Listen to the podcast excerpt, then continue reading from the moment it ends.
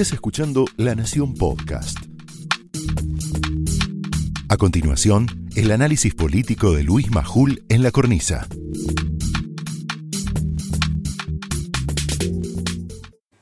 El 15 de febrero de 2015, horas antes de la primera marcha del silencio para reclamar por el esclarecimiento de la muerte del fiscal Alberto Nisman, Alberto Fernández escribió en La Nación un texto breve y contundente.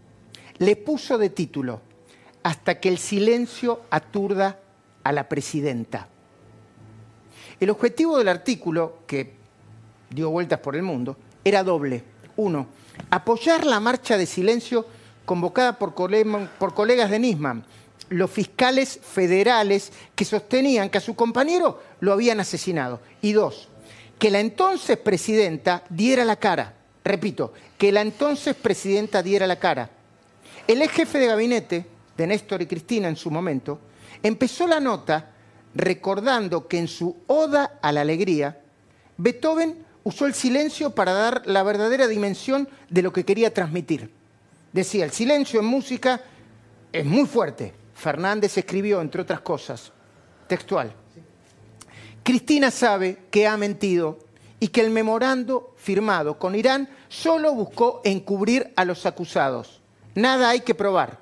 Merced a este pacto, la evolución de los hechos quedaría en manos de una comisión que funcionaría en la patria de los prófugos y en la que la mayoría de sus miembros debería contar con el acuerdo iraní.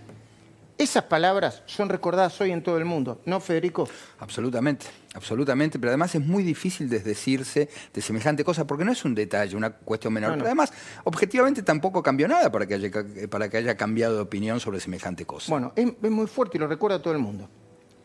Antes de terminar el artículo, Fernández le volvió a reclamar a Cristina, estaba peleado en ese momento, que saliera a explicar lo que tenía que explicar. La columna y su título tuvieron un altísimo impacto en la Argentina, en el mundo, en una serie de Netflix, que todavía lo recuerda, en especial después de que Cristina lo ungiera como candidato a presidente. Por eso, por eso, ahora nos vamos a tomar el atrevimiento de parafrasear el título para llamar la atención sobre el silencio de Alberto, de Alberto Fernández. Un inquietante silencio ante la avanzada de la vicepresidenta sobre el gobierno, su propio gobierno y sobre la justicia con el objeto de lograr impunidad. Por eso el título de la editorial es Hasta que el silencio aturda al presidente. Y hablando de silencio, ¿por qué no dice Alberto, el presidente, nada, nada, ante el delirante proyecto de Fernanda Vallejos, quien pretende quedarse con acciones de empresas a la que el Estado va a pagar mientras dure la, el Estado, no el gobierno, ¿eh? mientras dure la pandemia, parte de los sueldos de parte de los trabajadores. ¿Por qué no sale Alberto a desmentir, por ejemplo, a su ministro de Trabajo, Claudio Moroni, que quizá para no quedar mal, presentó al delirio de Vallejos como una idea interesante? ¿Por qué? ¿Por qué, como líder del Frente de Todos, Alberto Fernández, no sale a aclarar que eso, en todo caso, se tendría que haber planteado antes de otorgar la ayuda? Es decir, bueno, yo te voy a dar la ayuda, pero guarda que si te ayudo, vos me vas a tener que dar un pedacito de tu kiosco o de tu grupo económico. Hoy escribió Borenstein una columna excelente. ¿eh? La roticería de los Kirchner se llamaba. Decía que según esto, te, en vez de darte un, no sé, te, daban una lata anchoa para cortarte eh, eh, la vena oxidada a ver, porque si no, esto que se está planteando constituye un mamarracho más impresentable todavía. No hay nadie en el gobierno que diga, paren muchachos de tirar bomba de humo que son un delirio.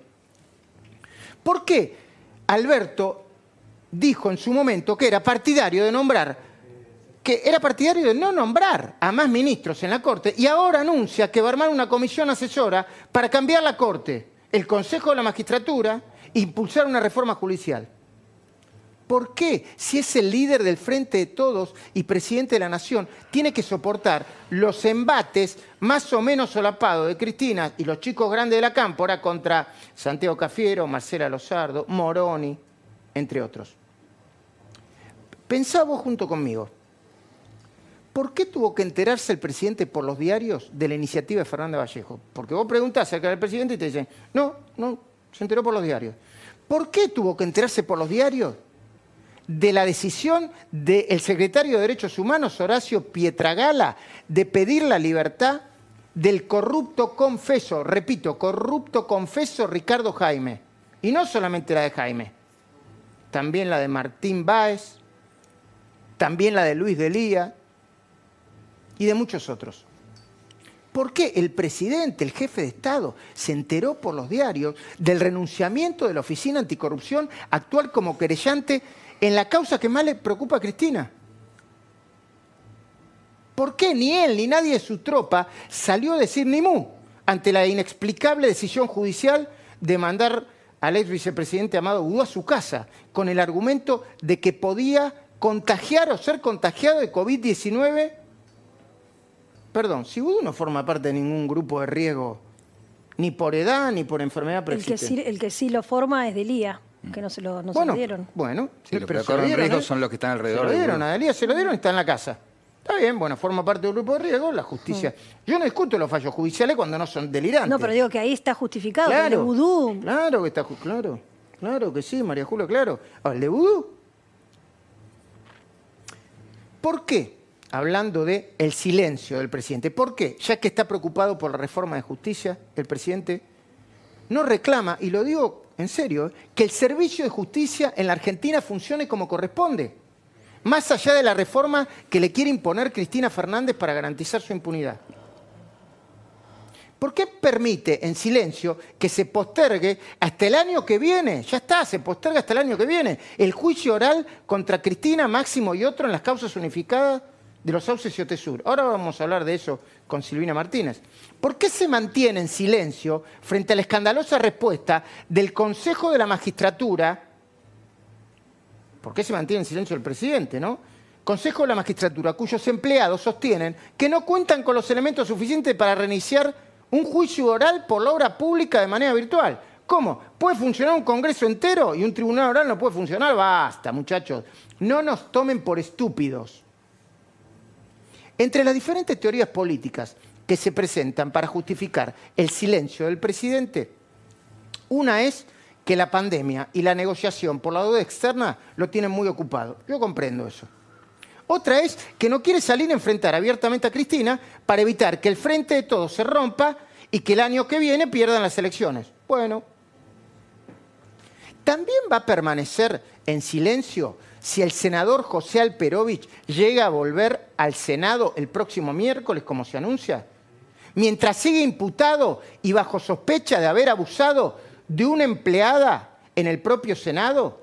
¿Vos tenés información, María Julia, sobre eso? Es su sobrina, ¿no? Sabemos que la causa no avanzó porque hay una, puja de jurisdicción entre este, Tucumán y la Nación y el martes debería reinsertarse o haber pedido una extensión de su licencia. No pasó lo de que haya presentado una extensión de su licencia, tampoco pasó que ninguno de los colectivos feministas hayan solicitado que el senador Alperovich no vuelva a la Cámara este, de Senadores como, bueno, sí lo están pidiendo desde la oposición.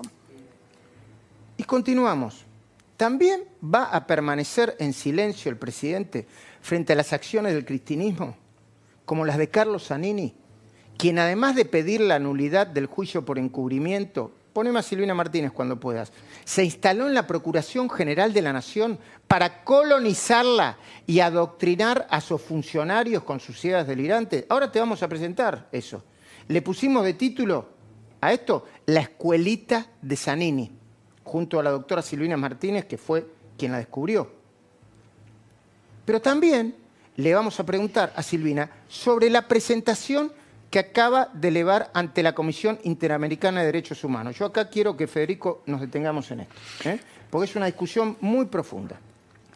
Ella, junto a prestigiosos académicos y miles de personas, sostiene que el Estado argentino, en el medio de la pandemia, está vulnerando por lo menos algunos derechos esenciales, algunos derechos inalienables, se llama. Sí, eh, la, verdad que es una situación muy preocupante. Vos sabés que intelectuales y juristas alrededor del mundo están señalando el avance sobre los derechos individuales a propósito de la pandemia. Y Luis, déjame decirte que lo dijimos en Mira, hasta el momento había dos muertos y un desaparecido a causa a causa de la pandemia, porque fueron detenidos a causa de la, de, la cuarentena. Bueno, em, se produjeron novedades. Después te voy a contar, apareció, este, el desapareció muerto, asesinado, intentaron hacerlo desaparecer. Yo después te lo voy a contar. Y nos vamos a meter con eso. Bueno, ¿qué derechos se estarían vulnerando? El derecho a la vida y a la salud. Silvina te va a explicar por qué. El derecho al acceso al servicio de justicia. Silvina te va a explicar por qué. El derecho a la integridad que incluye trabajar y asociarse con fines lícitos. Derechos, acordate esta palabra, inalienables, a los que países con más contagiados y más fallecidos, como España o Italia, no renunciaron. ¿Por qué esto es importante? ¿Por qué Argentina los estaría vulnerando? Hay ya en el sitio Change.org, metete ahí, un pedido formar con el título Devuelvan los derechos. Enseguida nos vamos a ocupar del tema. Hay miles y miles de, eh, personas que se sumaron a este pedido. Pero también vamos a compartir eh, con vos algunos informes que tienen que ver con la pandemia dentro de un rato. Uno, es una cobertura impresionante sobre cómo está funcionando el 3 Sarmiento. Es la frontera de la pandemia. Y el otro es Hugo Machiavelli, quien se metió en la cárcova hablando con eh, el padre Pepe. Impresionante, impresionante. Ahora, sobre el silencio frente a las maniobras de Cristina, que es la idea de la editorial, alguien tendría que avisarle al presidente que se podría transformar en estruendo no de inmediato, sí cuando los argentinos salgamos de la pandemia y se pierda el miedo a levantar la voz. En segundos volvemos, ¿eh? Segundos. Comprá en tiendasuperviel.com y te lo llevamos a tu casa. Disfruta hasta 50% off en... Esto fue el análisis político de Luis Majul en La Cornisa, un podcast exclusivo de La Nación. Escucha todos los programas en www.lanacion.com.ar. Suscríbete para no perderte ningún episodio. Estamos en Spotify, Apple Podcast, Google Podcast y en tu reproductor de podcast favorito. Seguí escuchando La Nación Podcast.